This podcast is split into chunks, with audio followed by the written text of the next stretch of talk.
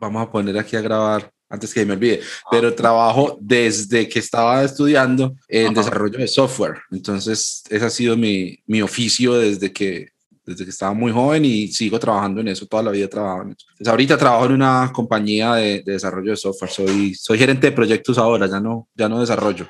Qué bueno, hermano. Ese es mi modo de ganarme la vida, ¿no? Esto del, de, de cancionero, esto es, es, un hobby ahí en los ratos un hobby y, un, y, una vocación, un llamado, ministerio, un servicio. Exacto, sí, sí. Ahí le hacemos en los ratos en los que se puede y con sacrificio y en los ratos en que la esposa me da permiso. claro. sí, no, no, es un, es un trabajo muy, muy bacano, muy satisfactorio, muy bonito, que le, que le sirve a la gente, pues, entonces hay que hacerle. Una nota, hermano, muy bacano.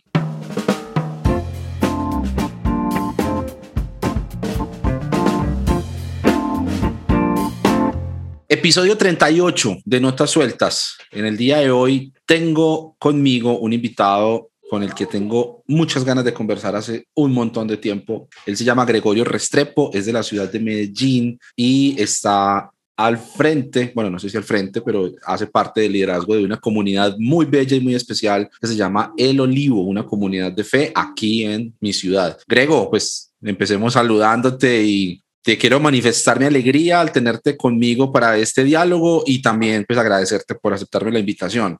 A vos, Abner, qué bueno estar acá. Eh, me alegra mucho y bueno, esperamos poder tener una, una buena conversa. No, eso seguro. Eso seguro, claro que sí. ¿Qué tal si arrancamos presentándote? Porque pues está bien poner a las personas en contexto como de a quiénes que estamos escuchando, ¿no? De, dónde eres, a qué te dedicas y sobre todo, muy importante, cuál es tu historia en la vida de fe. Podríamos arrancar por ahí, algo, lo que quieras decir sobre ti mismo. Bueno, hermano, eh, pues yo nazco en, en el seno de un hogar católico nominal, es decir, no practicante, ¿cierto? Mi papá y mi mamá eran personas que se concebían como católicos, eh, mi mamá todavía, mi papá pues ya se murió hace tres años y pues nunca fueron a misa, nunca eran personas como de, orar o de rezar, nada de esto, pero desde que estaba muy chiquito, Abner, sentí como una, intriga, como una inquietud espiritual muy grande. Y al no tener, digamos, un contexto religioso formativo de por medio, lo que hice fue empezar a buscar yo por mis propias cuentas eh, diferentes espiritualidades. Entonces, por ejemplo, eh, mi mamá estaba muy metida en esa época en temas de la nueva era, del control mental, estamos hablando por allá en los años 80, y pues yo la acompañaba a veces, estaba con ella, me intrigaba, me gustaba, y con el tiempo me fui acercando un poquitico como a, la vida de Buda, y recuerdo que estaba por allá en bachillerato y me leí un libro sobre la vida de Buda, de Siddhartha Gautama y cómo llegó a ser el Buda. Inmediatamente algo hizo clic y decidí indagar un poquito más acerca de la vida de, de Jesús. ¿Quién era Jesús? Para mí pues era un personaje desconocido hasta el momento. Obviamente lo primero que hago es empezar a ir a misa, a tratar de oír las homilías y pues descubrir al Jesús que yo a la vez estaba descubriendo en la lectura de un Nuevo Testamento que mi mamá me prestó en ese momento, una traducción muy sencilla, un lenguaje latinoamericano, católico, una belleza, hermano. Entonces yo quedo enganchado con el Jesús de los Evangelios, con todas las dificultades, por supuesto, que eso plantea, porque yo no tenía ningún tipo de herramientas para poderme acercar a las escrituras. Eh, de todas maneras, eh, eh, pues eso fue para mí una experiencia que me marcó, digamos que ya desde antes, a los 10 años, cuando había hecho la primera comunión, la primera comunión para mí fue un evento de mucha relevancia. Yo no lo hice por la fiesta ni por cumplir. Yo realmente siento que tuve un encuentro con Cristo ahí, en esa primera comunión.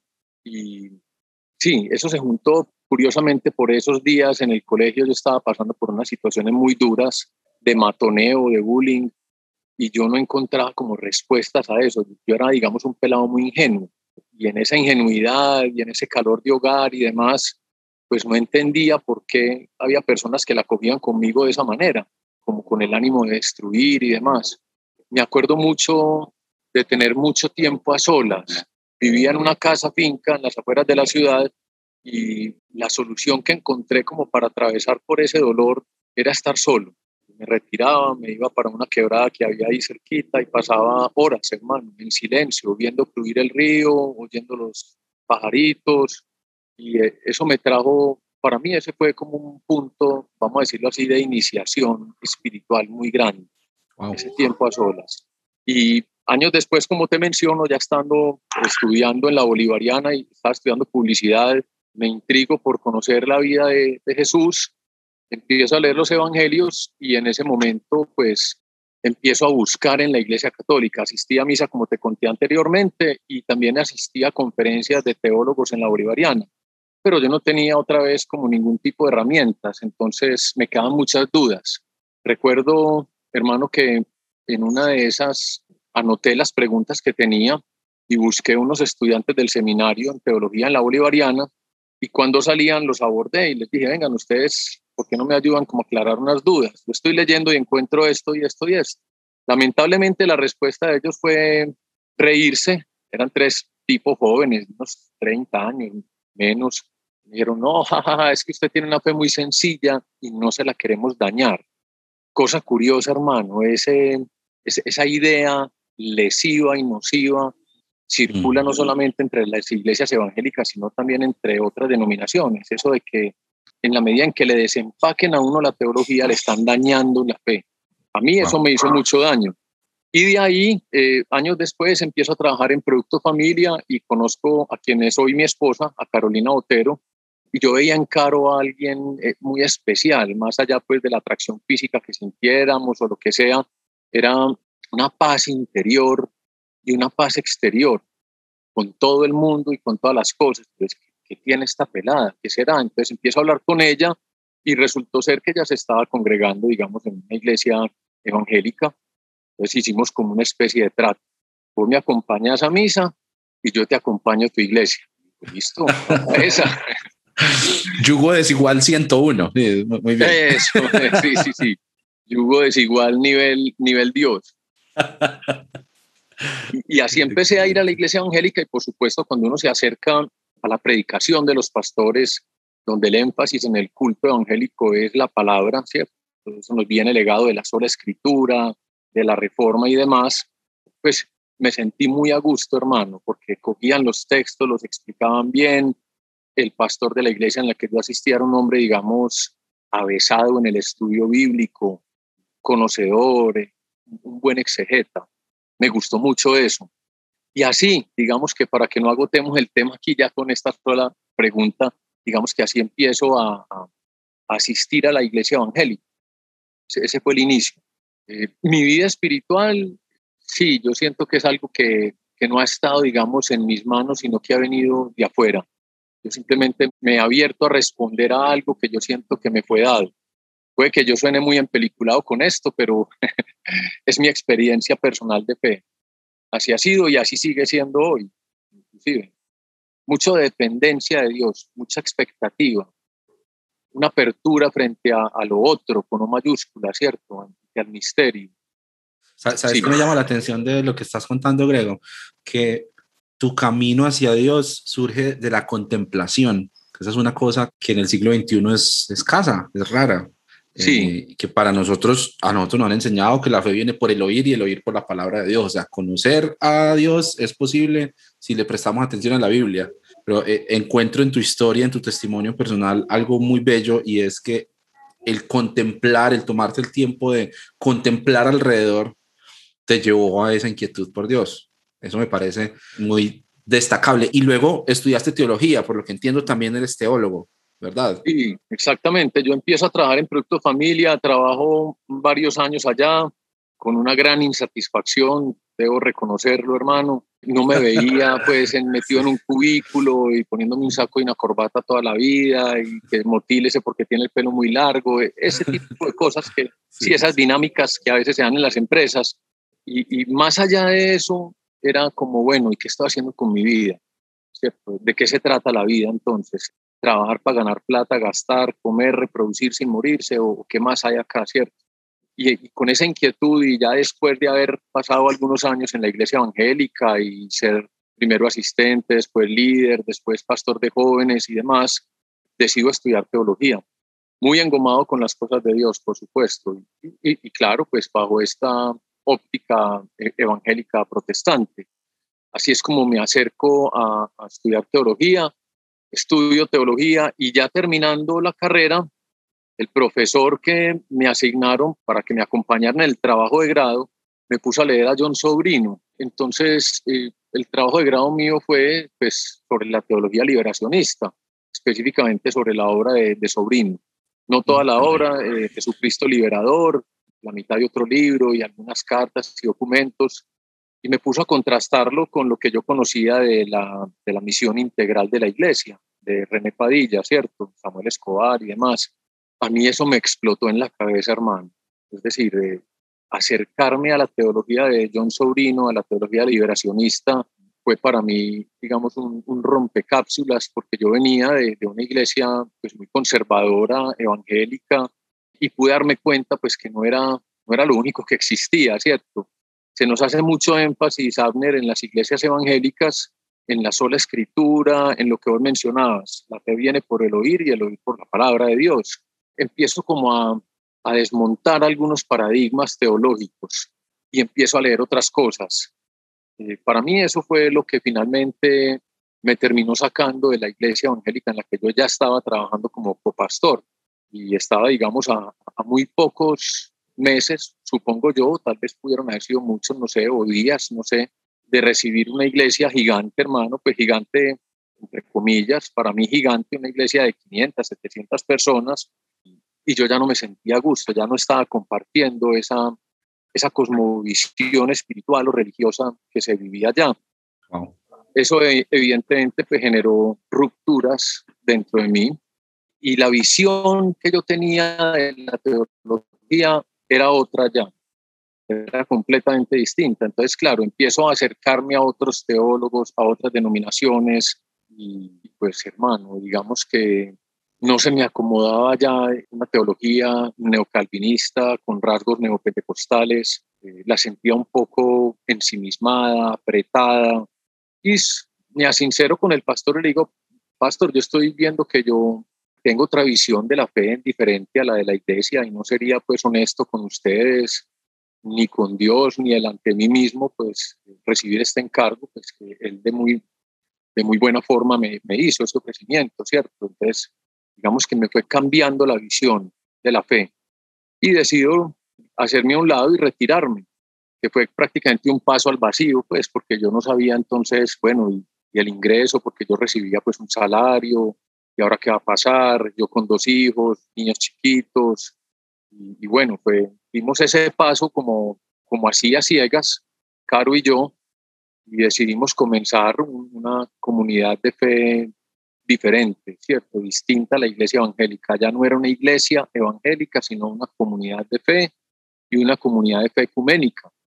Ok, eso se junta con otra cosa que quería preguntarte justamente y es entonces, digamos, la inquietud nace de esa búsqueda, de esa exploración tuya alrededor de otras posibilidades de entender la fe y luego, ¿cómo se concreta entonces esa idea? Ustedes simplemente arrancan, dicen un día vamos a a poner un aviso y la gente que quiera que llegue y, estos son nuestros, nuestros valores, nuestros principios y, el que se acerque, pues bienvenido. ¿Cómo, cómo, cómo, es, ¿Cómo es empezar una comunidad de fe, sobre todo por fuera de eso?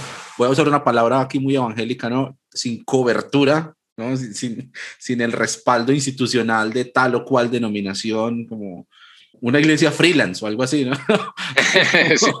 sí, sí, sí digamos que eh, cuando yo me retiro, para no hacerle daño a la iglesia anterior y por sugerencia de un profesor mío del seminario, un buen amigo, eh, él me dijo, espérese mínimo seis meses antes de, comenzar algo, si es que va a comenzar algo, porque sería pues un, gesto como de mal gusto, ¿cierto? Se salió y, depredó dentro de la comunidad a la que asistía antes y sacó la gente para llevársela acá.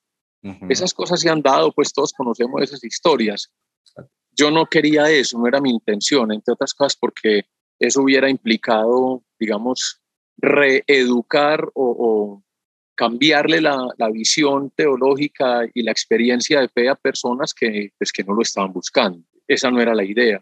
Entonces, espero esos seis meses y esos seis meses fueron tiempo de, preparar todo en torno a la comunidad de Fe del ¿cierto? Desde la elección del nombre, esto fue rayar, escribir, descartar, consultar con, con amigos, teólogos también, amigos del seminario, con profesores, empezar a anotar las cosas que yo conocía, que no me gustaban de la iglesia evangélica en general, no solamente en la que yo asistía, sino en general. Pues en el seminario tuve la oportunidad de conocer personas de otras iglesias y dejar por fuera lo que no me gustaba e incluir cositas que yo sentía que, que, hacían falta.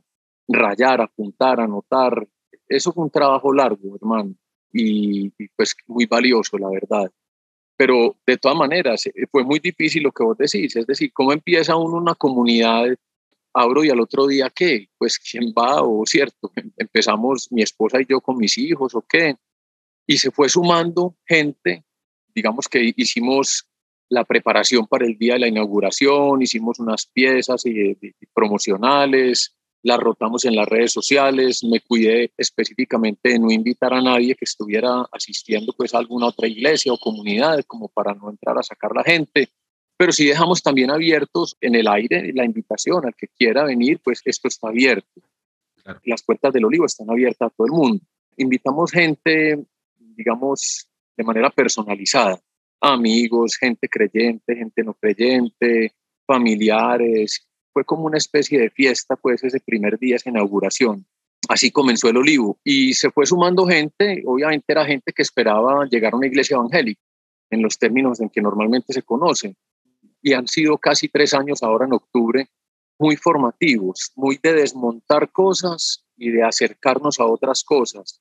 Eh, las dinámicas propias de la iglesia evangélica, los, es decir, todo esto que, que, vos conoces, de, que quien sirve tiene que hacer mil cursos antes o haber ido a un seminario, cosas que uno no encuentra, digamos, en, el movimiento de Jesús ni en, los evangelios. Uno no ve pues a, un Pedro que se preparó como, como un maestro de la ley o que estuvo con Gamaliel por allá o lo que sea, no. Jesús llamaba gente y en la medida en que iban acercándose, la gente iba creciendo, creciendo con el roce, con los problemas, con las caídas. Entonces nosotros decidimos adoptar ese mismo modelo. Vamos a, a crecer como comunidad y vamos a servir fuera de la iglesia, porque ese es otro tema también, ¿cierto? Eso de que servirle a Dios es servir en la iglesia local, sea moviendo sillas o predicando o, o siendo pastor de jóvenes o líder y todo eso, Todas esas cosas hemos ido como desmontándolas de a poquitos. Hay gente que no ha aguantado, hay gente que, digamos, está esperando una iglesia evangélica convencional y al no encontrarla decidieron volver a lo que les era conocido y es entendible. Entonces hemos tenido deserciones y yo los, las personas que deciden salir eh, se van en paz, hermano. O sea, eh, yo no, no quiero como coercionar a nadie para se quede, ni manipular, ni nada de eso, no faltaba más. Y también ha llegado gente nueva o gente desconocida, gente inclusive ateos o personas que se han sentido excluidas en otras comunidades de fe por sus preferencias sexuales o porque salieron aporreados de iglesias evangélicas. Se nos ha ido acercando mucha gente así. Entonces el olivo está como en una reinvención constante en ese sentido todavía estamos dándole forma a muchas cosas de, la comunidad. Entonces, ¿qué hacemos? ¿Vamos a enseñar Biblia o no vamos a enseñar Biblia? ¿Vamos a abrir cursos bíblicos o no? ¿Vamos a hacer reuniones de hombres como las conocíamos allá donde trabajábamos antes en la iglesia anterior o no?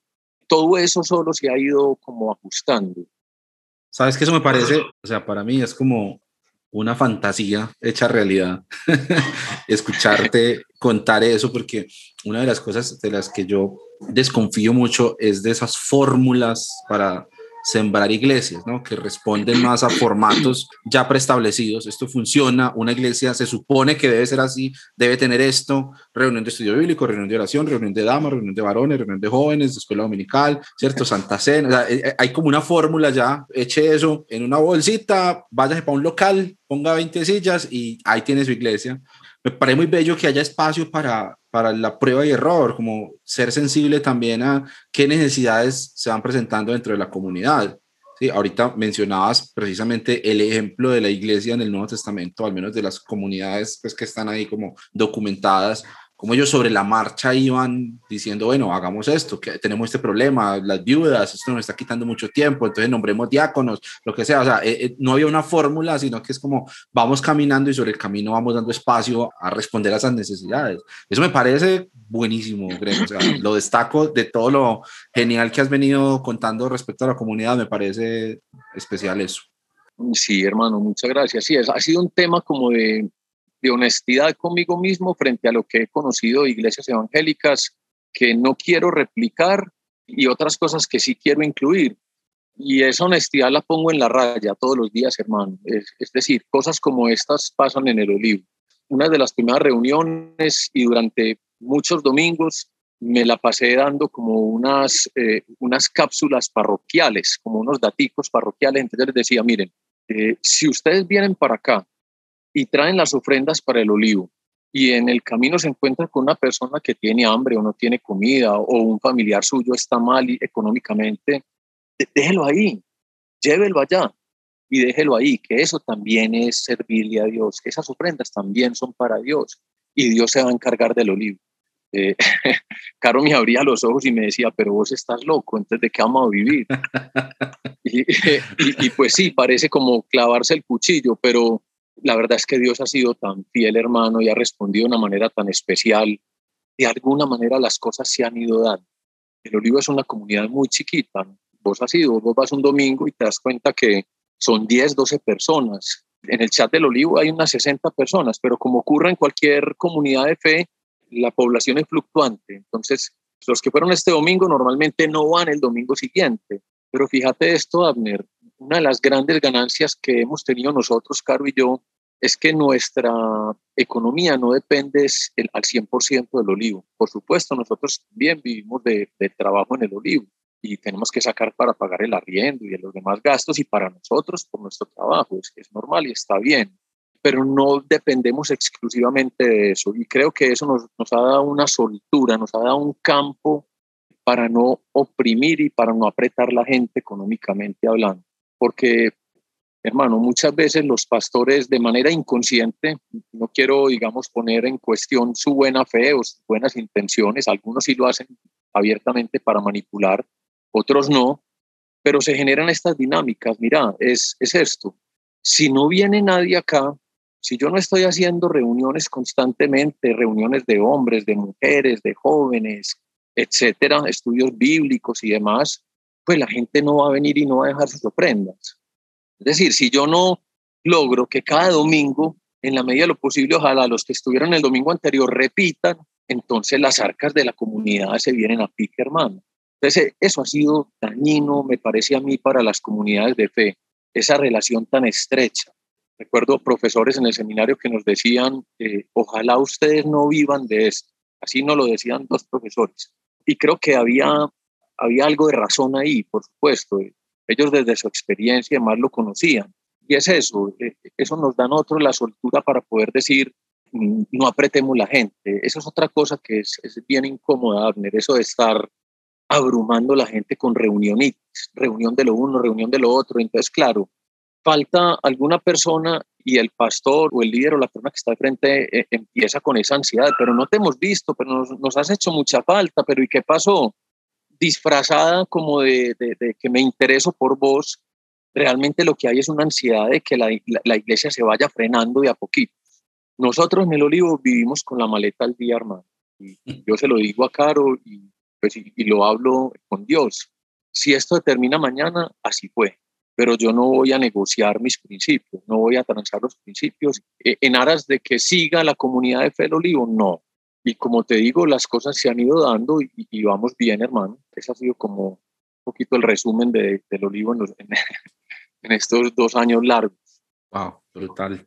Qué bueno eso, hermano. Y, y, mira que ese tema de la independencia, pues también es una cuestión que, que atañe mucho a, a la situación actual en general del mundo cristiano, o pues de los sectores cristianos de nuestra sociedad Precisamente por eso, porque cuando se adquieren compromisos, pues ya uno no funciona igual. O sea, voy a hacer una comparación un poco absurda, pues con lo que yo hago, ¿no? Que es una cosa completamente distinta. Pero si yo estuviera, por ejemplo, a veces yo pienso, porque uno mide los, vos sos publicista y sabes que uno mide sus indicadores de éxito No sé, en redes sociales se miden en likes, en, en seguidores, en alcance, bueno, lo que sea, en números. ¿sí? Y, para muchos la iglesia también funciona así, ¿no? ¿Cuántos miembros tenés? Es, tal vez la pregunta más importante al momento de hablar de una iglesia.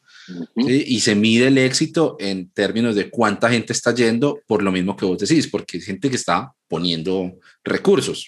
Eh, Exacto. Eh, eso se, asume. Eso. Pero, pero, entonces, si yo estoy preocupado, yo como creador de contenidos, por ejemplo, poniendo un caso muy distinto, pero con algunas cosas en común, estoy preocupado porque la gente me siga o que venga más gente a seguirme o que la gente no se ofenda, pues yo no voy a poder decir lo que yo quiero, lo que, yo estoy descubriendo. Exactamente, yo quedo ahí comprometido con que yo no puedo hablar de esto o no sé. Y si yo estoy en una búsqueda, en una exploración, en una vivencia con Dios que me lleva por caminos, no sé, en los que yo planteo cuestionamientos o ideas incómodas o lo que sea, que eso es parte de, de un proceso normal de, la humanidad, pues yo no voy a poder decirlo porque se me van estos, se me desocupa la iglesia en el caso tuyo, se me desocupa el Instagram en el caso mío, pero en últimas es lo mismo, es como queda uno comprometido en lo que uno quiere decir y el mensaje que uno quiere dar y el impacto que uno quiere generar en las personas por el hecho de que se me va a ir la gente, entonces ¿quién me ofrenda? Se me va a ir la gente, entonces ¿en qué queda este proyecto? Entonces vestimos las comunidades de fe con, con el ropaje de la empresa moderna. ¿Cierto? Exacto. E, ese es el problema. Entonces, se nos dice que no, que no nos amoldemos al mundo, Romanos 12, 1 y 2 y demás, pero nosotros lo hacemos, sí, sí, ¿cierto? Entonces, tratamos de hacer de la iglesia local, de la comunidad de fe, una mini empresa, con contador, con, eh, y está muy bien, está muy bien tener todas estas ramas y estas ayudas, pero que no se nos olvide, pues que es que esto no se trata de una empresa. Yo digo que las personas que se acerquen a la fe para abrir una comunidad de fe, una iglesia evangélica o lo que sea, pensando en, enriquecerse, hermano, de entrada el punto de partida es corrupto, es espurio. Y no debería ser así, no debería ser así. Ahora, con esto no quiero desconocer que los pastores necesitan vivir y muchas personas pues pasan grandes apuros. Recuerdo, por ejemplo, un compañero en el seminario que había sido un pillo y un líder de una banda eh, sicarial en un barrio popular, un hombre convertido, regenerado, entregado a Dios, una belleza de persona, hermano. Y él me decía, es que Gregorio, yo no entiendo por qué vienen los misioneros de Canadá, de la denominación para la que yo trabajo, y me dicen, usted no puede trabajar en nada más porque entonces usted tiene el corazón dividido y no se puede servir a dos señores y ta, ta, ta, y todo el discurso que ya conocemos, ¿cierto? Porque entonces sirviendo a uno vas a despreciar el otro y no sé qué. Pero ellos sí tienen sus negocios allá en sus países. Ellos son misioneros, pero tienen sus propias empresas, pero a nosotros nos exigen que no. Entonces ahorita me preguntas por las denominaciones. Hermano, las denominaciones tienen algo muy bonito y es el acompañamiento. Eso que llama cobertura, ¿cierto? Eh, eh, eh, lo orientan a uno, lo acompañan, ayudan a asumir retos, a dirimir problemas, en fin. Pero también tienen otra parte que no es tan bonita y es cuando ya se empieza a imponer un pensamiento teológico de X o Y.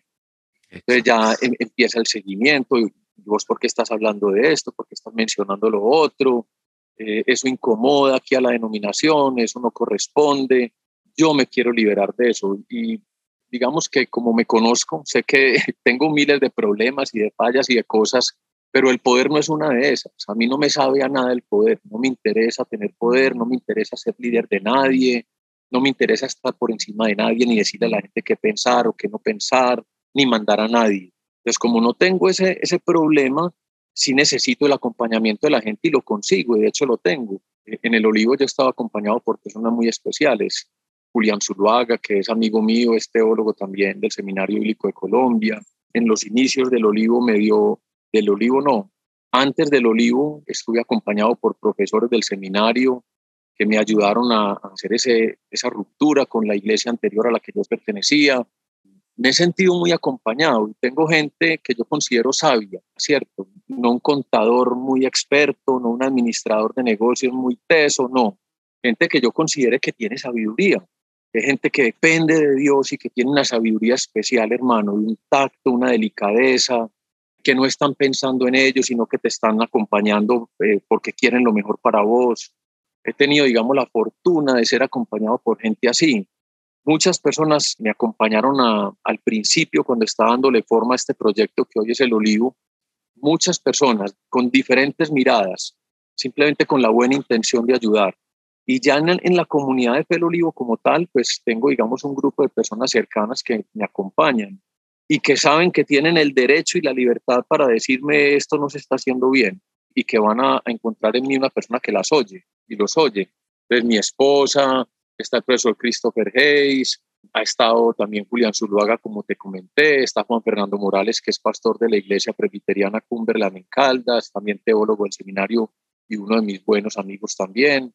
Y así, mucha gente ha estado ahí y siguen ahí. El mismo Tomás Castaño ha sido para mí una persona que que ha estado muy ahí, muy cercano, me ha acompañado, gente en la que uno confía, hermano, gente, gente querida, gente bacana con la que vos te puedes hacer vulnerable, sabes que quieren algo, quieren lo bueno para vos, te quieren acompañar a vos y son capaces de decirte las verdades en la cara, así sean incómodas. Y eso a mí me sirve, entonces esa cobertura yo la tengo sin necesidad de que sea una denominación, porque las denominaciones tienen el problema que hablamos ahorita y eso yo sí lo quiero evitar. Y, sabes, eso es muy lamentable, Abner, porque conozco teólogos muy, muy buenos, gente muy preparada, que se tienen que cuidar un montón de lo que dicen en las redes y en sus prédicas y demás, y que hay temas que son prohibidos, son tabús para ellos. Tabús no, son temas prohibidos, que no se pueden tocar, porque inmediatamente eh, levantan asperezas en las denominaciones y les cortan sus ingresos, cosas que han pasado. Y como todos sabemos, hay unas, unas especies de celadores de, la sana doctrina, de, de, cazadores de herejías y demás, que cumplen un papel, a mi manera de ver las cosas, hermano, lamentable. Son como los nuevos inquisidores, son las personas que le dan continuidad al santo oficio hoy en día. Y me parece lamentable y no encuentro eso en los evangelios. Por eso es tan importante volver a Jesús y es uno de los puntos claves que nosotros, de los caballitos de batalla que hemos tenido en el olivo, vamos a volver al Jesús de los evangelios y vamos a tratar de, hacer una mirada, digamos, desprevenida, no tratar de acomodar a Jesús con el marco doctrinal que ya veníamos. Valiente gracia, ¿cierto?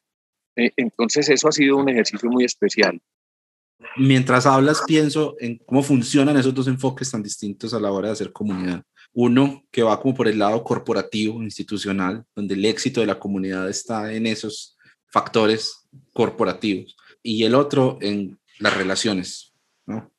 A mí, desde donde yo lo veo, me parece que eso es el Evangelio, vivir a Dios con otros y ver a Dios en los otros. Creo que ahí le das en el clavo a, un montón de cosas que me he estado preguntando hace mucho tiempo, porque yo también he sido parte de esa gente desencantada con la institucionalidad y golpeada por la institucionalidad y que uno llega al punto en el que uno se vuelve incómodo para, para una iglesia o, para una corriente doctrinal y pues uno siente como en la historia tuya y lo que estabas compartiendo, aquí yo no cuadro, aquí yo no encajo, ni esto encaja conmigo, ni yo encajo con ellos. Entonces, y eso es una cosa que se vive mucho más hoy en día, o bueno, no sé, y quería preguntarte eso, desde donde tú lo ves y también con tu experiencia personal, ¿será que es una cosa que se está viviendo más ahora o simplemente es que, pues, no sé, las redes sociales y demás lo hacen más visible? Porque sí hay como un desencanto generalizado. Y mira, por ejemplo, estos tiempos de crisis que hemos vivido, no sé, con el coronavirus y la pandemia y cómo salen a flote esas cosas tan extrañas que creen las comunidades cristianas, ¿no? Esas ideas de conspiración y esas cosas tan raras que están como ahí debajo del agua, pero cuando se mueve un poquito salen a flote. Y eso decepciona a gente. O mira el tema del paro nacional y de toda esa crisis social y política que estamos viviendo en Colombia. Bueno, pues la crisis social y política en Colombia es una cuestión muy vieja, pero que en los últimos meses se ha acentuado y también ha generado un descontento, una, bueno, una polarización al interior de los sectores cristianos, pero también un desencanto con esos discursos que no se alinean con lo que uno ve en el Evangelio de defender la dignidad de la vida y acoger al necesitado, etcétera. Entonces, eso causa unas deserciones tenaces en el ámbito religioso, en el ámbito congregacional. Y yo quiero preguntarte si desde donde vos lo ves, eso es una cosa que va en aumento o vos crees que simplemente ahorita lo vemos más porque yo me acuerdo, yo, yo crecí también en una iglesia, mi papá fue obrero, fundador de iglesias, Y eso que vos mencionas es cierto, la gente fluctúa, una iglesia es como un bus que siempre está lleno de gente, pero con gente distinta, ¿no? Eso siempre pasa, pero no sé si es que ya yo crecí y ahora veo las cosas como adulto, las veo muy distintas, o simplemente el mundo está cambiando, o las dinámicas de las iglesias están cambiando, pero a mí me parece que ahorita está pasando algo especial, con gente buscando propuestas distintas para vivir la fe. Claro, eh, curiosamente Ahorita venía hablando con Caro esta mañana que salimos a caminar muy temprano y el olivo se ha estado llenando de gente que ha salido a porriada de las iglesias.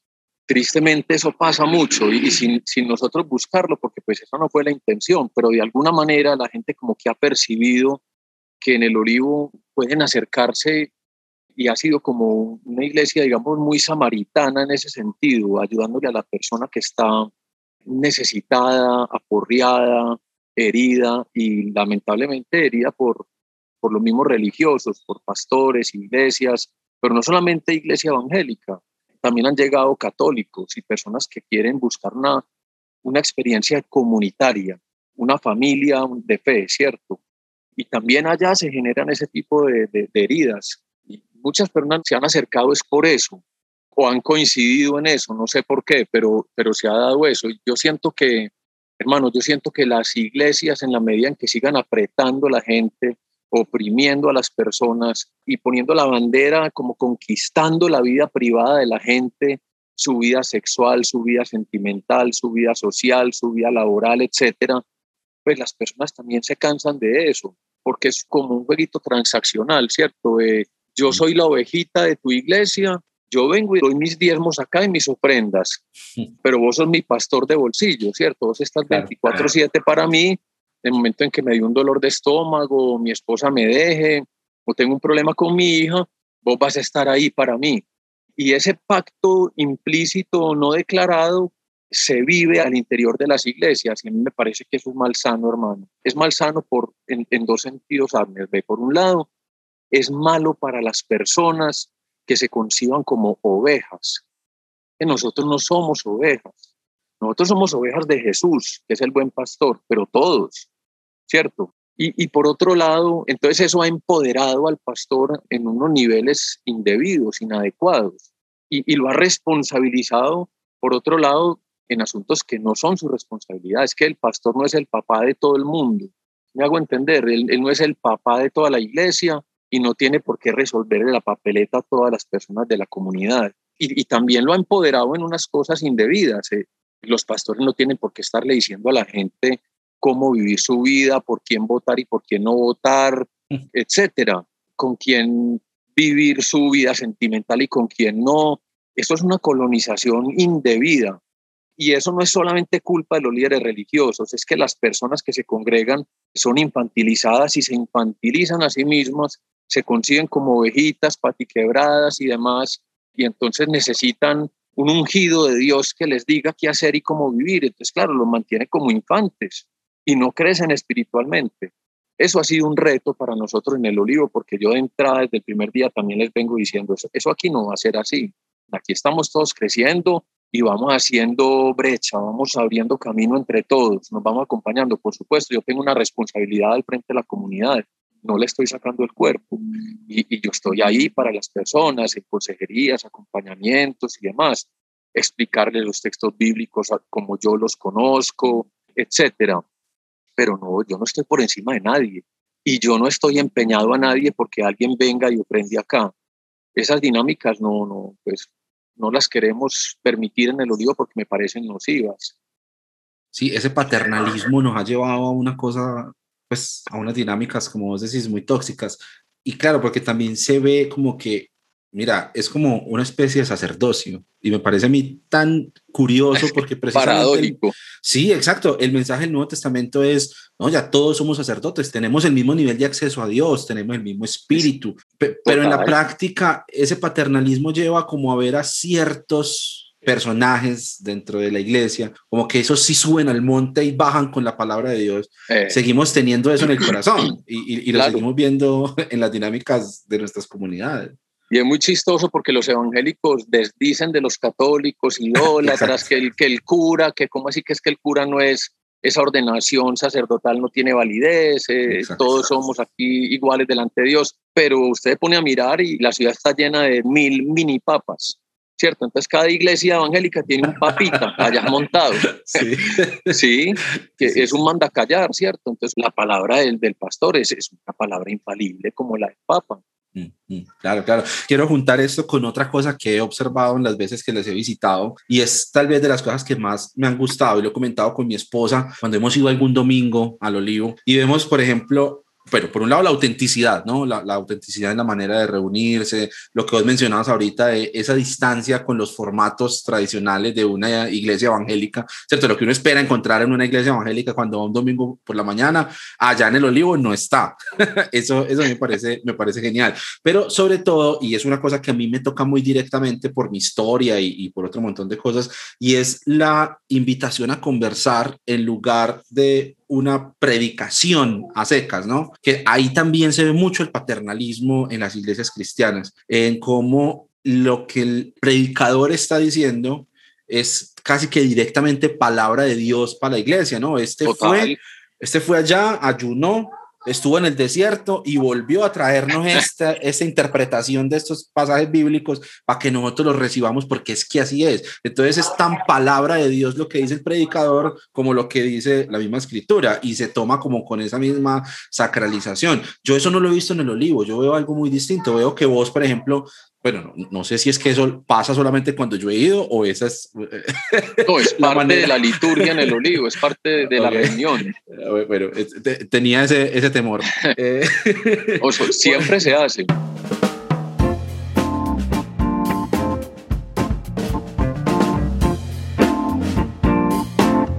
Voy a hacer una pausa para recordarles que Notas Sueltas es un podcast del cancionero cristiano. Si quieren conocer más sobre estos dos proyectos pueden ir a buscar la página web www.cancionerocristiano.com y allá van a encontrar no solamente un montón de contenido sino también los enlaces para todas las redes sociales en las que se encuentra este proyecto. Si les está gustando este episodio y si disfrutan de este podcast, pues sería bueno que se lo recomienden a otros, a sus amigos, a sus conocidos, a la gente de su antigua iglesia.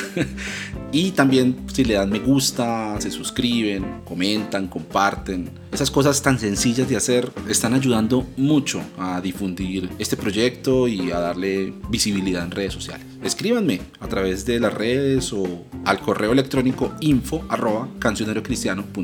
y así podemos conversar. Bueno, sigamos con el episodio. Claro, es, es bellísimo. Y entonces yo recuerdo que vos te paras y haces, claro, una exposición de un tema o están estudiando una serie de pasajes, no sé, el Sermón del Monte, algo así. Y entonces dices, les va a proponer eso, me parece muy bello. Les voy a proponer, es una propuesta que yo traigo, les voy a proponer que entendamos esto así, desde acá. Esa es la reflexión que pongo. Y ahora, después de unos, no sé, 20 minutos de, una exposición tuya o, de la persona que esté a cargo como de esa parte del culto, luego se abre una conversación y cualquiera tiene la suficiente importancia como para alzar la mano y ya sea controvertir lo que vos acabaste de decir o complementar con algo que de pronto vos no, no, no, mencionaste, pero es, una, es un diálogo, o sea, no hay una figura como de un, de un predicador allá pontificando, diciendo, vea, eh, eh, vea, yo les explico la Biblia, que, es que esto es así, sino como conversemos y entre todos edifiquémonos. Eso, parce, ¿sabes qué? Eso mi, Primera Corintios 14, ¿no? Cuando dice, alguno profetiza, vayan por turnos, dos o tres, si algo le revelaba a uno, calle el que estaba hablando. Es eso, es un diálogo eran las dinámicas propias de las comunidades paulinas, por ejemplo, ¿cierto? Cuando ellos se reunían en las casas y llegaban las cartas de Pablo, las epístolas, no está, digamos, el, sacerdote, el cura, el pastor, el líder, que era el que la, le hacía la, correcta exégesis, un acercamiento hermenéutico impecable, con todas las herramientas, no, ellos la leían y la discutían, la ponían ahí en conversación, en diálogo. Entonces, eh, me parece a mí, y eso enriquece a todo el mundo, porque es que otra vez volvemos a la idea que subyace cuando se monta el predicador o el pastor en el púlpito, además, porque nosotros nos despojamos del púlpito, estamos todos a la misma altura, y entonces se monta a pontificar, ¿cierto? A pontificar. Y, palabra de Dios y amén, y váyase con eso y aplíquelo en su vida. Pues no, entonces yo creo que es que la idea es que la forma como Dios te habló a vos puede ser diferente como me habló a mí y puede ser diferente a lo que le dijo al otro. Y entonces, ¿cómo lo entendió usted? Y venga, pongámoslo en conversación. Y se van abriendo como nuevos escenarios. Y, y te voy a decir a esto, hermano, con honestidad. Personas que no han estudiado teología nunca en su vida, que no son los más adentrados en temas de la fe ni más conocedores, al final de algunas enseñanzas que yo he hecho, han hecho aportes que han sido mejores de lo que yo he enseñado y compartido, que a mí mismo me han asombrado. Y para ser sincero, me han asombrado de quién ha venido. He dicho, uy, así. O sea, yo, yo salí de aquí aprendiendo un montón hoy. Esta persona le dio un viraje al texto que yo no, no me esperaba. Yo nunca me hubiera acercado desde este ángulo. Qué tan especial. Entonces es eso, pero otra vez, Abner, es que eh, acordate que nosotros somos herederos de la reforma, ¿cierto? Entonces nosotros, eh, dentro de las cinco solas, la sola escritura es muy marcada, ese énfasis de que prácticamente la Biblia es como el maná que descendió del cielo, ¿cierto? Es la cuarta persona en la Trinidad, vamos a decirlo así, y esa bibliolatría, hermano, ha sido muy dañina, muy dañina y, y muy poco ortodoxa, paradójicamente.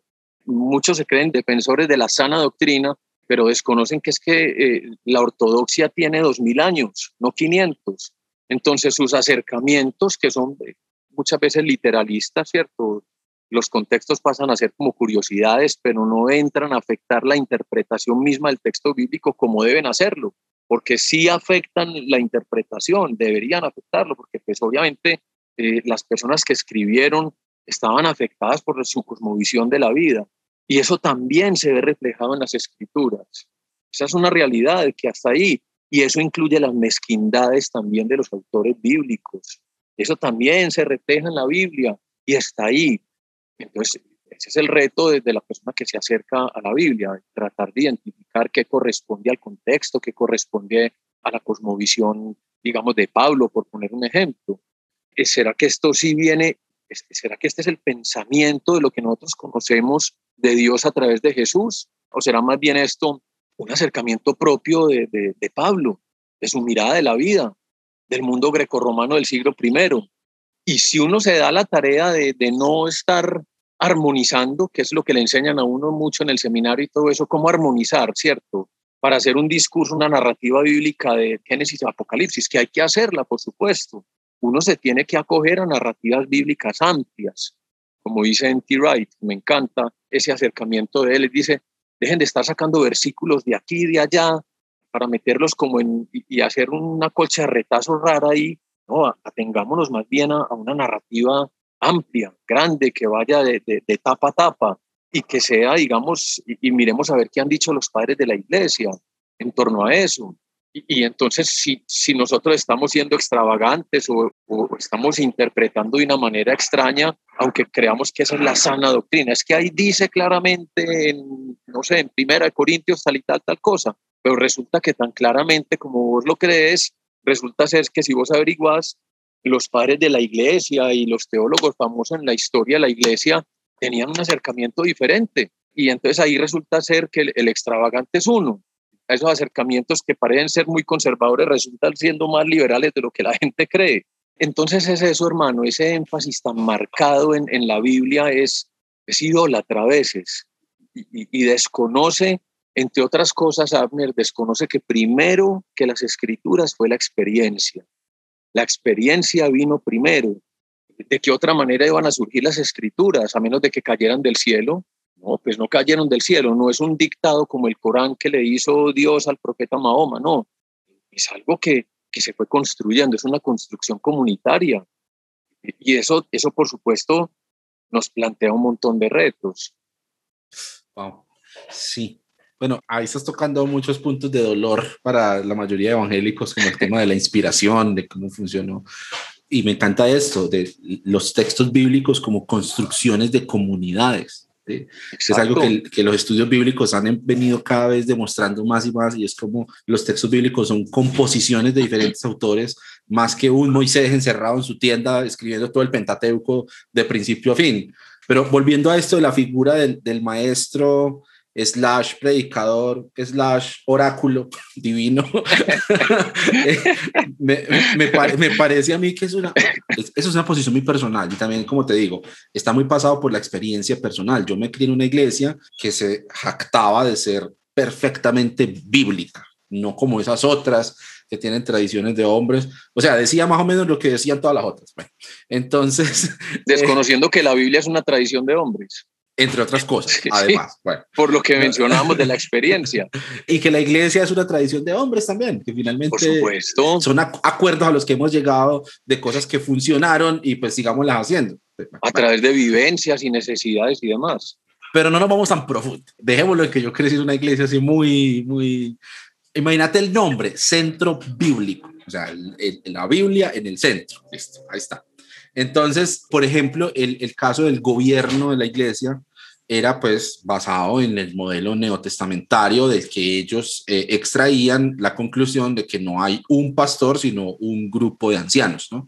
Que eso pues no, sucede en, muchas comunidades. especial, claro. Sí, claro, no, bellísimo, o sea, la idea es bellísima. Hombres, eso sí, hombres experimentados, ¿sí? Que te, que te van un recorrido en la fe y que cumplen con ciertos requisitos de madurez y de espiritualidad, ayudan a guiar la comunidad eso, hasta ahí, fantástico. ¿Cuál es el asunto? Que es que ahí es donde entra que lo que estás mencionando ahorita de la idolatría, no solamente hacia la Biblia, sino al que sabe de Biblia, porque saber de Biblia en una comunidad como estas es poder, ¿no? Es autoridad. ¿sí? Entonces, en muchas ocasiones sucede en ese tipo de comunidades que conozco pues de primera mano, la crítica va hacia allá, es que se escoge a los líderes no por sus características o cualidades de carácter sí. humanas o de comunicación o de empatía con las personas o de, ¿cierto? O, de inteligencia emocional, no. Sino porque sabe mucha Biblia. Exactamente, porque sabe mucha Biblia y se para y predica, entonces este es el líder, ¿no? Este man predica muy bueno, pongámoslo de líder. ¿Cómo es su carácter? Es una persona paciente, pero pues si nos fuéramos, por ejemplo, o sea, usando el checklist que está en, en, las cartas eh, pastorales, ¿no? Timoteo, Tito, el obispo tiene que cumplir con esto y esto y esto. Nada, el, Zoom se va hacia apto para enseñar. Allá, listo. Claro. Todo lo, lo, otro que sea paciente, no irascible, no contencioso, no codicioso de ganancias deshonestas, marido de una sola mujer. Eso, eso no, no, no. Que sea apto para enseñar, porque la enseñanza es una de las labores más importantes. Énfasis que le ponen eh, eh, muchas personas que abrazan este discurso, más importantes para un anciano en la iglesia, que sepa enseñar. Pero entonces, decime si ese no es un rol que está desmedidamente por, por, encima de todos los demás, ¿sí? Es, el mejor dicho, el, el, predicador es el cuerno pequeño, ¿no? De, la, de las iglesias, de estas iglesias Entonces pongamos a predicar a Gregorio porque es que se sabe la Biblia casi que de memoria. Entonces, y, y ese no fue el caso mío, ¿cierto? Que yo no me sé la Biblia de memoria, a duras penas me acuerdo de tres o cuatro versículos, pero por poner un ejemplo, pongamos a Pepito porque Pepito se sabe un montón de versículos y entonces ese es el, ese es el maduro espiritualmente, como si la madurez espiritual de una persona consistiera en memorizarse los textos de la Biblia, o porque lleva 20 años pisando una iglesia evangélica, es maduro espiritualmente. Y resulta ser que hay un montón de personajes que sí se, se han memorizado muchos textos bíblicos, que llevan años eh, pisando iglesias evangélicas, aún predicando, pero que usted pone a mirar más adentro y uno dice, a mí no me cuadra esto. Es decir, esta persona no es una persona sabia, esta persona no es una persona amorosa, o esta persona no es una persona, eh, qué sé yo, solidaria o paciente, o bueno, en fin, es muy paradójico eso. Y eso también da el traste. A mí, yo me acuerdo, me hice acordar un, un amigo del seminario que me decía, alguna vez en la cafetería me preguntaba, vení, Gregorio, ¿no, ¿no te parece muy curioso que en las iglesias, por ejemplo, porque no está nunca la empleada doméstica, la señora que sirve los tintos y que barre? que tal vez es una mujer sabia, compasiva, amorosa, perdonadora, semejante al carácter de Cristo, pero esa mujer no la tienen en cuenta porque es una mujer iletrada, sencilla. No, tenemos que tener es el, el, gran ingeniero, el gran administrador de negocios. Y se pone usted a mirar el gran ingeniero, el gran administrador de negocios, que por supuesto, maravillosa su ayuda y su aporte se necesitan, pero entonces lo tienen en cuenta para las decisiones más importantes de la comunidad y esa persona de pronto no es espiritualmente madura o no es una persona, vamos a decirlo así, semejante a Cristo, no deja ver los principios y los valores cristianos, no los refleja, pero claro, sabe mucha Biblia o de pronto es un ingeniero o el otro. Esas cosas son, son muy dañinas para la comunidad, hermano. Y otra vez, vuelve a lo mismo, es la herencia de la sola escritura, es la, herencia de estar pensando que la Biblia es Dios y, sí, es como la cuarta persona en la Trinidad, esa bibliolatría que ha sido tan dañina y que no es la ortodoxia sana, que la gente no ha podido entender eso. Y volvemos a lo mismo, no es por desmontar la Biblia, no. La Biblia tiene autoridad, por supuesto, pero el que, reconozcamos que ha sufrido procesos que a veces no han sido tan santos, donde hay textos bíblicos que quedaron incluidos otros por fuera en procesos mezquinos, abiertamente mezquinos, que en los concilios se dieron intereses políticos y personales malsanos y que todo eso afectó. Ah, entonces el Espíritu Santo no acompañó entonces la conformación de la Biblia, no, sí la acompañó. Pues que tenemos esa tendencia a pensar siempre en blanco y negro, ¿cierto? Esa mente dual nos tiene a nosotros fregados, porque entonces todo es blanco o negro y no aceptamos que Dios trabaja con nuestros claroscuros y con nuestras sombras también, hermano, porque nos cuesta mucho eso, porque tenemos unos versículos grabados en la mente. Entonces nos cuesta aceptar que sí, que Dios se vale de nuestros errores y de nuestras caídas para que crezcamos como personas y que nosotros no estamos llamados a con fuerza, voluntad, vamos a dejar atrás esto y lo otro y con disciplinas espirituales. Cuando nos aceptemos a nosotros mismos como Dios mismo nos acepta, ese momento vamos a crecer. Pero el proceso es al revés, es primero un proceso de aceptación, tal y como somos con lo que hay. Eso es lo que hay hoy. Y permitirle a Dios ser Dios.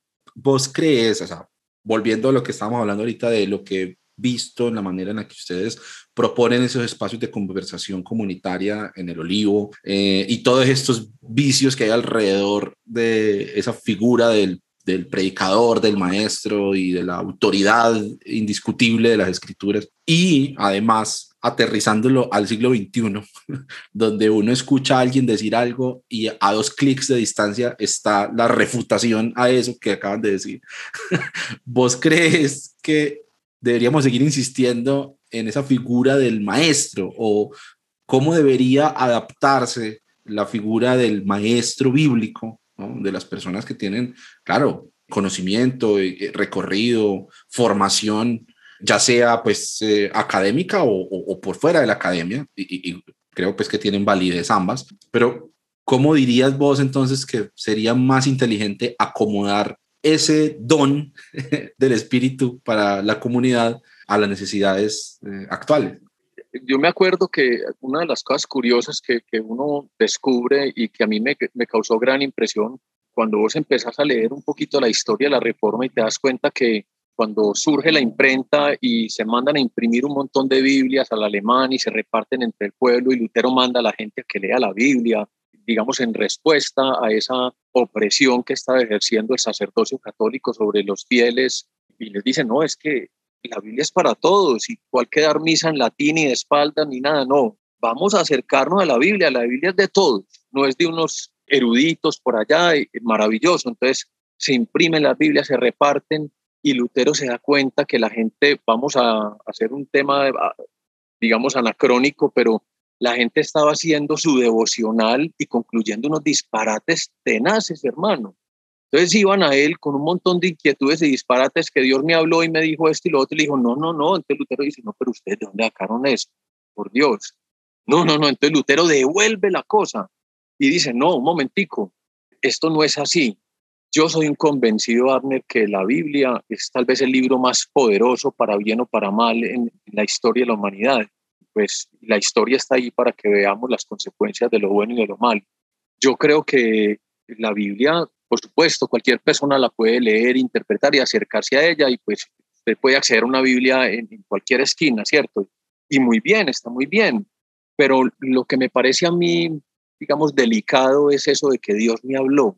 Si me hago entender, porque es que a mí Dios me habla a través de una valla de publicidad en las calles, me habla a través de la literatura universal, y lo estoy diciendo literalmente, o sea, así lo, así lo percibo yo. Y en mi experiencia de fe personal y particular, siento que Dios me ha hablado de, a través de muchos textos, textos de, que, que no son textos sagrados, y, y lo tomo como de parte de Dios. Ahora bien, eso no es para equiparar la Biblia con el resto de la literatura, por lo menos en mi caso yo no, no lo hago así. Para mí la Biblia tiene una, digamos, un puesto especial, vamos a decirlo así, un puesto, una posición especial.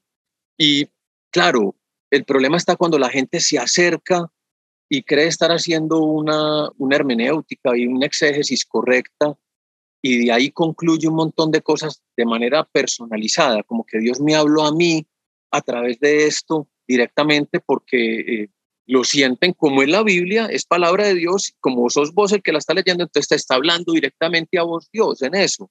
Eso, como le oía un teólogo en un ciclo de conferencias en la Bolivariana, un teólogo católico en unas conferencias a propósito de los 500 años de la Reforma, hace unos años atrás, que me encantó.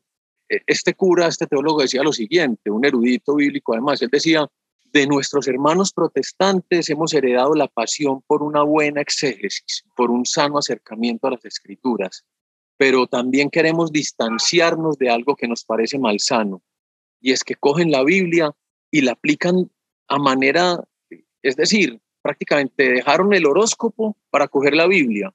Entonces la aplican así tal cual, sin ningún tipo de filtro hermenéutico, sin tener en cuenta los contextos, ni los descubrimientos de las ramas de la ciencia, ni nada, y lo aplican así directamente, y eso es suicidio intelectual, dijo él. A mí eso me, me retumbó, hermano. Yo dije, el señor tiene razón, por supuesto que tiene razón. Entonces, ese problema, esas promesitas bíblicas descontextualizadas, eso de que Dios me habló porque yo esta mañana me levanté a hacer el devocional y abrí y, en lo que iba me dijo esto. No quiero decir que Dios no puede hablar así, Dios puede hacer lo que quiera hacer, por supuesto. Y Dios a pesar de eso, pues nos acompaña, porque entonces también tendríamos que concluir que hay que tener perfectamente desglosada y entendida la, correcta teología, el correcto acercamiento a la Biblia, además, nadie lo tiene y Dios obra en, eso. Pero sí soy un convencido, Abner, que la Biblia y, su estudio debe estar en manos de personas que sean medianamente preparadas. No, no tiene que ser pues la última palabra de la Biblia, no, pero sí gente que tenga herramientas para acercarse a ella. Y por supuesto, cada uno de manera personal en sus casas la puede abordar, la puede leer, pero no estar así concluyendo como, uy, Dios me habló, y, o, yo te tengo a vos en mente y leo, mañana llego al deseo devocional y entonces Dios le tiene esta palabra a Abner. Es muy delicado eso, hermano, porque de ahí, entre otras cosas, hay un pasito chiquitico para empezar a manipular la gente también. Con Dios me dijo y Dios me habló y Dios te dice esto y Dios te dice lo otro. Y todos conocemos esos casos, pues, de manipulación con textos bíblicos. Me encanta, Grego, eso que dices, que es una cosa que hemos olvidado y cómo Dios habla. Dios habla. Claro, o sea, la escritura es, es una manera en la que Dios nos habla, pero a mí Dios me habla leyendo a Dostoyevsky o escuchando un solo de trombón de Glenn Miller. Y Dios te habla cuando se te atravesó un carro y vos llevas haciendo la fila juicioso en la moto, en el bus o en el carro tuyo, en lo que sea, y se te atravesó el otro y te llenaste de ira y ahí te está enseñando Dios y te está hablando también. Entonces, nosotros no podemos encasillar a Dios no lo podemos encasillar, ni delimitar, ni ponerle las fronteras, ni siquiera en la Biblia, ni siquiera en la Biblia. Dios rebosa y sobrepasa la Biblia, hermano. Es mucho más que la Biblia, por supuesto, y mucho más de lo que dice el cura o el pastor o el uno o el otro. en la medida en que tengamos también una actitud humilde frente al misterio, vamos a poder tener una vida espiritual que crece y que no se atasca y no se atranca. Yo no sé si vos has tenido la posibilidad de sentir como que algunas experiencias de fe en, en iglesias evangélicas, digamos como que llegan a un punto en donde ya no hay más, ¿cierto? Como que aquí se atrancó la cosa, hasta acá llegó, pero yo quiero más, pero ¿será que es que no, ya simplemente compórtese bien, no diga mentiras, en fin, no sea infiel y esa es la vida de fe? Uno dice, sí, sí será, o sea, ¿será que aquí agotamos a Dios? No, uno no puede agotar a Dios. Eso está, eso está muy bien, Grego. Yo estoy disfrutando mucho este diálogo y quiero decir una última cosa sobre el tema de la Biblia, porque se me vino a la cabeza ahorita mientras mencionabas todo el tema de la sola escritura y, y de la cuarta persona de la Trinidad, que eso, me lo va a robar, lo vas a ver en redes sociales. que me la inventé yo, hermano. Pero no es mío, es para, el que lo quiera usar, para todo el mundo. Igual yo cojo el que, los que usan los demás compartimos regalías. Mira, mira hasta dónde llega nuestra percepción de la Biblia y es que cuando nos aferramos a defender que la Biblia no se equivoca, realmente lo que queremos defender es que nosotros no nos equivocamos en cómo la estamos leyendo. O sea, realmente mm. no nos choca que nos digan que la Biblia se equivoca, sino que nos choca que insinúen que yo me equivoqué leyéndola. interpretándola. Eso es una cosa tenaz. Eso, eso habla mucho de lo que hay en nuestro corazón y es muy humano también. O sea, no es pues una cuestión aquí pues para eh, satanizar a nadie. Es que es muy humano, es que así somos. así eran los que la escribieron y así somos los que la leemos. Claro, y hay que entender de dónde viene también la famosa inerrancia bíblica. Después del medioevo, con, con la ilustración y el renacimiento y demás, la iglesia se llena de miedo, se llena de susto, y, y los católicos optan por la infalibilidad del Papa, ¿cierto? La palabra del Papa es palabra de Dios, y de alguna manera así tratan como de retener a sus fieles. Y los protestantes hermanos se van por la inerrancia bíblica también con, con la misma intención de no permitir esa desbandada porque estaban muertos del susto. Yo creo, hermano, que uno tiene que ser honesto frente a las cosas de la Biblia. Si hablamos de inerrancia en términos de que no hay contradicciones o que no hay errores técnicamente hablando, pues si, estamos sosteniendo eso, eso se cae por su propio peso, Abner. Basta darle una mirada objetiva a los textos bíblicos sin entrar en grandes profundidades para darse cuenta que obviamente sí hay contradicciones. Y otra vez, eso no tiene por qué, digamos, socavar la autoridad de la Biblia ni lesionar nuestra fe. No tiene por qué lesionar nuestra fe, por el contrario. Yo soy convencido de que la Biblia es inspirada por Dios y que la Biblia, por supuesto, tiene autoridad, pero yo para poder afirmar eso no tengo que tragarme lo intragable, hermano, ni hacerme el ciego frente a las cosas que son evidentes ahí. Eso es lo que a veces le trae paz a la gente, porque la gente que es inquieta, que no traga entero, que cuestione, que tiene un pensamiento crítico y por lo general muchas veces esto viene de personas que han pasado por universidades, que han pasado por diferentes carreras, entre esas les han dado clases eh, humanistas o demás, pues no tragan entero por su formación. Y cuando llegan con las preguntas incómodas, si les cierran la puerta y le dicen, es que, usted está cuestionando a Dios, o eso aquí no se pone en cuestión, se van y se van aburridos cuando vos les abrís la posibilidad de, de, un acercamiento sincero, honesto y real, la gente se siente en paz, hermano, siente en paz en su corazón. Más que sentir que, que se le está amenazando la fe, sienten que, bueno, es que se puede creer en Dios, se puede tener la Biblia por autoridad y se puede creer que es inspirada sin tener que estar diciendo necesariamente que cada punto y cada coma es Dios y revela a Dios. Exactamente, exactamente. Grego, mm, ¿para dónde va el olivo, hermano? ¿Cómo ves vos este camino que hay para adelante? Mencionaste una cosa que a mí me parece, me parece espectacular y es, si Dios dice, mañana se acabó, así fue. Y creo que esa idea de los ministerios perpetuos, de las prácticas vitalicias, ¿cierto? También le ha hecho mucho daño a la construcción de comunidades y de insistir en cosas que ya se desgastaron y que no dieron más, ¿no? Como Moisés poniendo el velo cuando la cara ya no le estaba brillando. pues ya, ya, Exactamente. Ya, quítate eso, pues ya aceptarlo y sigamos, que, que, la vida no es solamente que la cara te brille. Eh, pero me da curiosidad, ¿qué hay en tu cabeza y, y en el corazón que te ha puesto mm. Dios para esta comunidad? ¿Para dónde se está moviendo? Bueno, el olivo, pues surge, nace como una comunidad, como te decía al principio, que trata de ser una comunidad samaritana en el sentido de que le tiende la mano al necesitado.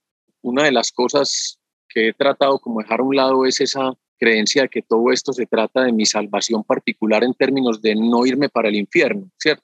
Para el fuego eterno, la llama eterna. Y entonces Jesús se vuelve como un piquete para ir al cielo, es instrumentalizado como un pasabordo para, para irnos para el cielo cuando nos muramos y no para el infierno.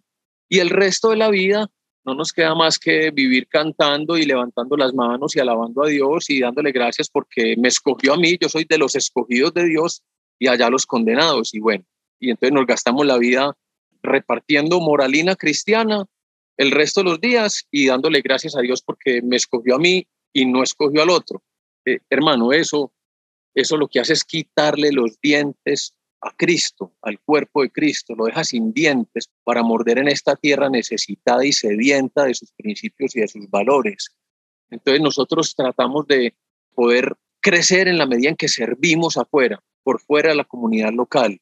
Obviamente nos acompañamos entre nosotros, pero creemos que el Evangelio tiene que estar puesto en práctica afuera, en, el día a día, en la vida cotidiana, empezando por los más necesitados, como lo menciona Jesús. Yo soy un convencido de, lo que se ha llamado la predilección especial por los pobres y pobres materiales, ¿cierto? Porque a veces lo espiritualizamos, no, pobres, gente despojada de bienes materiales y carentes.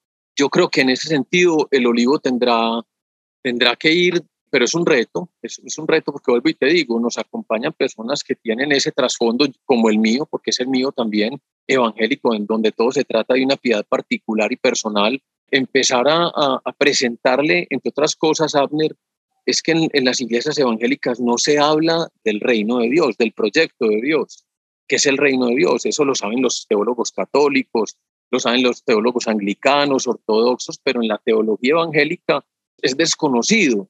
Y es el proyecto de Dios, el reino de Dios, la restauración de toda la existencia, la puesta en marcha de un nuevo mundo. Y eso comienza, por supuesto, Dios tiene que gobernar dentro de mí, reinar dentro de mí y de esa manera reinar afuera.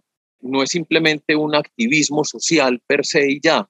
No, se trata de permitir que Dios gobierne en mí para que gobierne afuera, pero no podemos esperar pues a, levitar para poder salir a, hacer lo que hay que hacer, hermano. Y entonces, en ese orden de idea, nosotros hemos tratado de, vincularnos a, hacer pequeños aportes, cositas chiquitas, tenderle una mano al uno, al otro, eh, las cosas más chiquitas.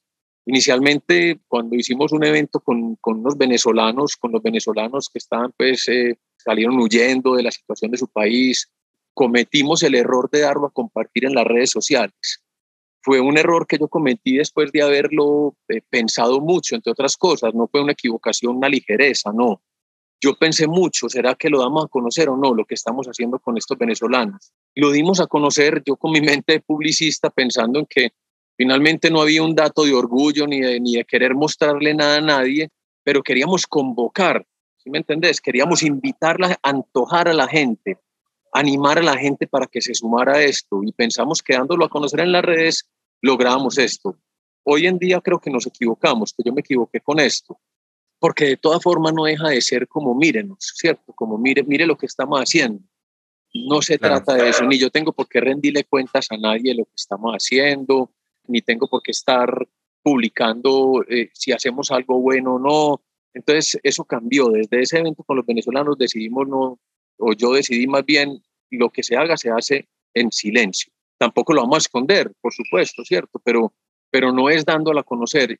¿Qué le espera al olivo? Ahora nos estamos preparando, estamos haciendo un diplomado en el Seminario Bíblico de Colombia que se llama Fe y Desplazamiento. Son cuatro módulos, hemos hecho tres, vamos para el cuarto. Estamos trabajando con una comunidad de personas en condición de desplazamiento en Caldas, que se llama La Cruz. Y la idea es pues poner un granito de arena allá, un granito de arena. Entre otras cosas, hermano, el reino de Dios se extiende desde lo sencillo, desde lo poco no son los grandes cambios, el mundo no se va a cristianizar desde la política ni desde las leyes. Entonces nosotros queremos hacer, sí, cosas sencillas, aportes, pero metiéndonos con la gente. En estos días me preguntaba alguien, me hizo una pregunta que me confrontó mucho. Bueno, Grego, muy bonito esto de ayudarle al necesitado y todo eso, pero ¿y cuándo vamos a hacer comunidad con ellos? Es decir, no es ir a, a, a ser solidarios con ellos, no, es hacer comunidad con ellos, es meternos con las personas, es que ellos sean uno más con nosotros. Y es muy distinto una cosa de la otra, ¿sí me entendés? Una cosa es vos ir a, hacer una ayuda puntual, eso es maravilloso, hay que hacerlo, está bien, pero, pero eso de alguna manera como que te sitúa a vos por encima, como que vos te sentís por encima de. Entonces tenemos iglesias, y, yo, y es lo que yo no quiero que pase con el olivo, voy a utilizar una expresión que es, es incómoda para mí, iglesias de ricos e iglesias de pobres, ¿cierto? Porque entonces los que estamos acá, que sí tenemos la capacidad adquisitiva, somos muy solidarios y muy compasivos, y eso es vanidad, hermano, eso es orgullo y soberbia. Cuando nosotros em, empezamos a ver al otro, a vernos reflejados en el otro, esto es algo que, que me ha estado calando bastante, cuando yo me puedo ver en los ojos tuyos, y tus necesidades y carencias son las mías y las siento así, la cosa cambia, porque ya no es un acto de compasión y de misericordia, es que lo estamos haciendo, lo estoy haciendo por mí, porque vos y yo somos uno. Eso viene, por supuesto, del cuerpo de Cristo, de Corintios, pero eso viene también de, de, la corriente mística de los padres del desierto, desde el siglo tercero y cuarto en adelante esa ortodoxia que curiosamente nos enseñan en las iglesias evangélicas, que es lo que heredamos del pensamiento cristiano, esa idea de, que, de unidad, pero no de unidad como que seamos muy queridos y hermandados, sino de unidad en lo que somos en, en esencia, en que realmente somos uno. Si nosotros aprendemos a, a vernos en el otro realmente no para extenderle una mano compasiva solamente, no, es porque somos uno, nos estamos haciendo un, un favor entre todos y de una manera muy especial, pues eh, somos uno con Dios también. Eso nos cuesta mucho porque nos suena escandaloso, pero, pero creo que, que, está ahí. Y también Mateo capítulo 25, ¿cierto? El, el, relato que es conocido como el juicio de las naciones. Jesús se ve, Jesús dice que, que lo ven a Él en los ojos de las demás personas, empezando por los necesitados. Si nos creemos eso, hermanos, si yo veo a, a Jesús en el necesitado, si veo a Dios en el, en el necesitado, y si me veo a mí en los ojos del otro y, y todos somos uno, las cosas cambian. Entonces, en ese sentido, yo creo que para el olivo tendrá que venir una fase de, bueno, como muy, muy bacano, muy rico el club religioso. Eso es una belleza de las, de las iglesias evangélicas, eh, que hacen comunidad y genuinamente eh, se aman y se acompañan. Pues es una de las cosas que a mí más me impresionó cuando me acerqué a la iglesia evangélica en la que serví y me congregué durante tantos años, que era un amor genuino, real, ¿cierto? Una preocupación por el otro. Entonces, creo que muy bueno hacer eso, ese club religioso, esa comunidad donde nos ayudamos y acompañamos, pero tenemos que abrirnos a los demás y de manera especial a las personas más necesitadas, hermano. Empezando por ahí. Yo creo que eso es lo que viene para el olivo y obviamente soy un convencido, Abner, que en la medida en que nosotros sirvamos, nos demos a las demás personas y servir a las personas no es salir a meterles doctrina evangélica a la cabeza para que repitan una oración de fe y no se vayan para el infierno. Y para que mañana lo espero a las 7 de la mañana en el olivo. No, eso es un negocio, eso es una transacción que me parece a mí indebida. Pero servirle a la gente, servirle en sus necesidades, punto. Casi que usted se gana el derecho de hablarles de Jesús y de religión pero gáneselo porque usted se metió con la persona y realmente se interesó por esa persona. Y si le abren las puertas, y si no, usted hace un bien y hace un favor y, tiende una mano y eso ya eh, se hace de cara a Dios también.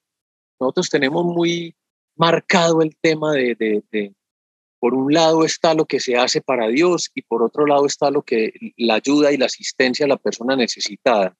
Yo creo que es una sola cosa creo que sin necesidad de abrir la boca para evangelizar en los términos que hemos conocido, de hacer proselitismo religioso, que es, válido, es legal, está bien, por supuesto, yo no, pero no lo comparto. Yo creo que el proselitismo religioso se hace con, con la actitud de uno, con, con quien uno es, con la forma como uno se mete con la gente. Ahí se está evangelizando realmente. Es decir, humanizar la vida, hacerla más humana para todos, empezando por los de abajo ese será el, norte para el olivo, hermano, y seguir creciendo en cómo articulamos con, con las cosas que se están dando a nivel social. Entonces, por ejemplo, estamos participando, eh, yo participo en el, en el Centro de Fe y Culturas, en el diálogo interreligioso e intercultural, y ahí estamos con, con todo tipo de espiritualidades, teístas y no teístas, porque hay, hay un ateo también ahí, hay judíos, hay islámicos, hay budistas, hay de todo cristianos católicos, cristianos protestantes. Bueno, entonces, eh, mirando a ver cómo, cómo articulamos y cómo, cómo hacemos un aporte y ponemos un, un, granito de arena, digamos, para la paz de la ciudad, puntualmente. Pero eso, eso ha sido un reto tremendo, hermano, porque es difícil, es difícil entre nosotros ahora, imagínese, con personas de otras religiones. Pero sí, eh, el reto del olivo será como por ese lado también. En términos de crecimiento, Abner, no te voy a decir, a mí me encantaría que el, olivo fuera mucha más gente de la que asiste y que fuéramos abriendo eh, la comunidad del olivo de, de, Bello, de Envigado, de Sabaneta, de ta, ta, ta, y así. Pero no es lo que me, no es lo que me roba el, corazón ni me inquieta, no. Si el olivo se queda de 10 o 12 personas para toda la vida, maravilloso, no tengo ningún problema como te digo, el olivo vive con las maletas preparadas. Si se acabó mañana, se acabó. Sin ansiedades, pues estamos en las manos de Dios, hermano. Qué lindo eso, Grego. Muchas gracias. Es, es inspirador, es inspirador ver eh, esas semillas de mostaza. De eso es de lo que se trata el Evangelio, ¿no? Exacto. Nos acostumbraron como a esas grandilocuencias y esas cosas así muy espectaculares, pero pues 10 o 12 eh, eh, er, eran los, los apóstoles cercanos de Jesús, ¿no? Y, y bueno, Alguien me contaba, precisamente pidiendo como orientación y ayuda a personas que uno considera sabias. una persona cercana, un teólogo, me decía que conocía una iglesia de un amigo de él, en, creo que en el Uruguay, Argentina, donde él se propuso que su comunidad no creciera más de seis personas. Se lo propuso y sus reuniones son en su casa. Entonces, mira, lo que parece como una, una vaina extraña termina siendo una gran ganancia, mm. porque entonces inmediatamente vos te despojas de todo tipo de ansiedad de crecimiento en términos económicos, en términos de cantidad de gente que asiste, de actividades y de vainas, y le das campo y espacio a que las cosas auténticamente vayan cogiendo forma. Porque esta es eh, una experiencia de fe que va cogiendo forma en, la medida en que van pasando los días. Yo quiero eso para el olivo también. Quiero permitirme que nos estemos reinventando constantemente.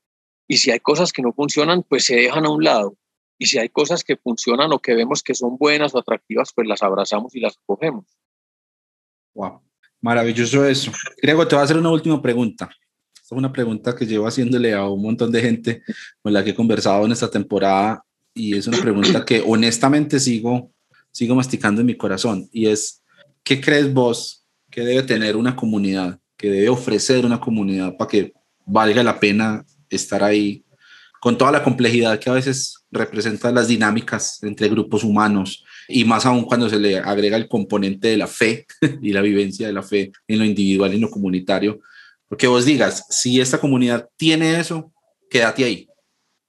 La comunidad, yo pienso que tiene que tener, digamos, fe, ¿cierto?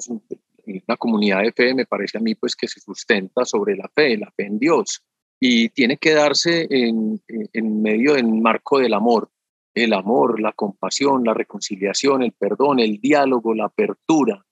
Eh, tiene que haber apertura, hermano, para que la comunidad crezca y tiene que darse también una especie de, de desapego frente a la misma comunidad.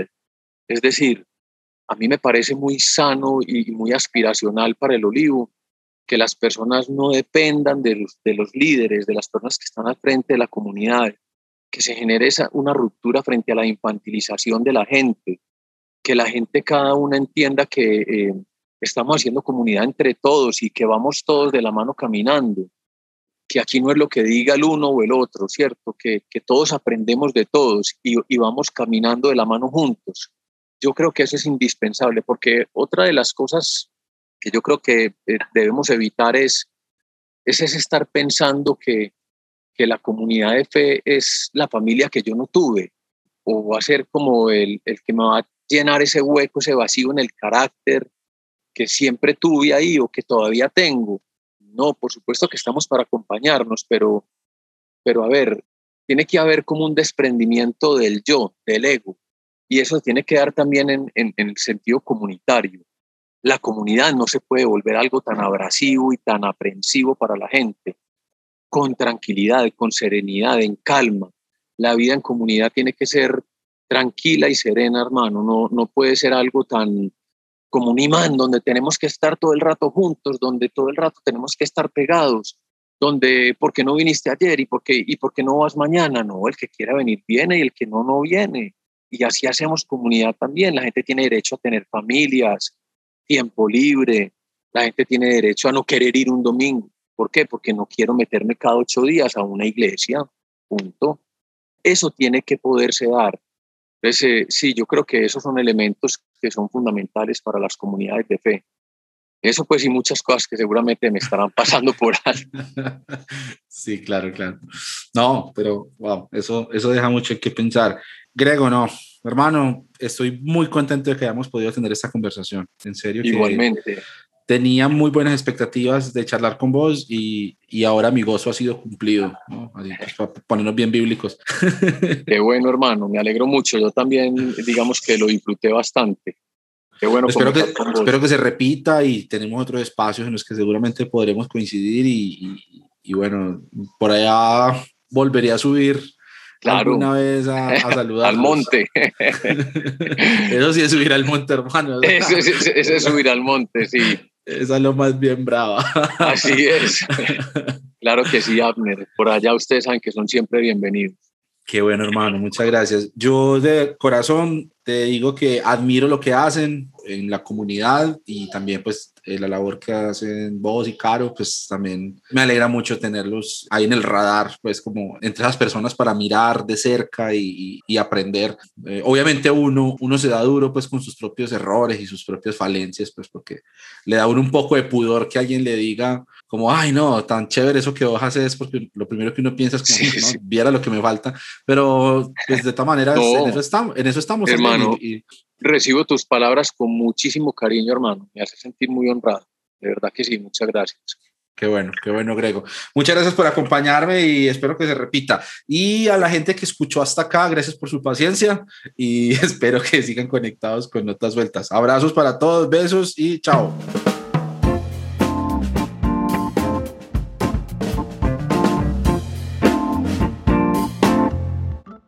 Grego, eso fue sin dolor, hermano. ¿eh?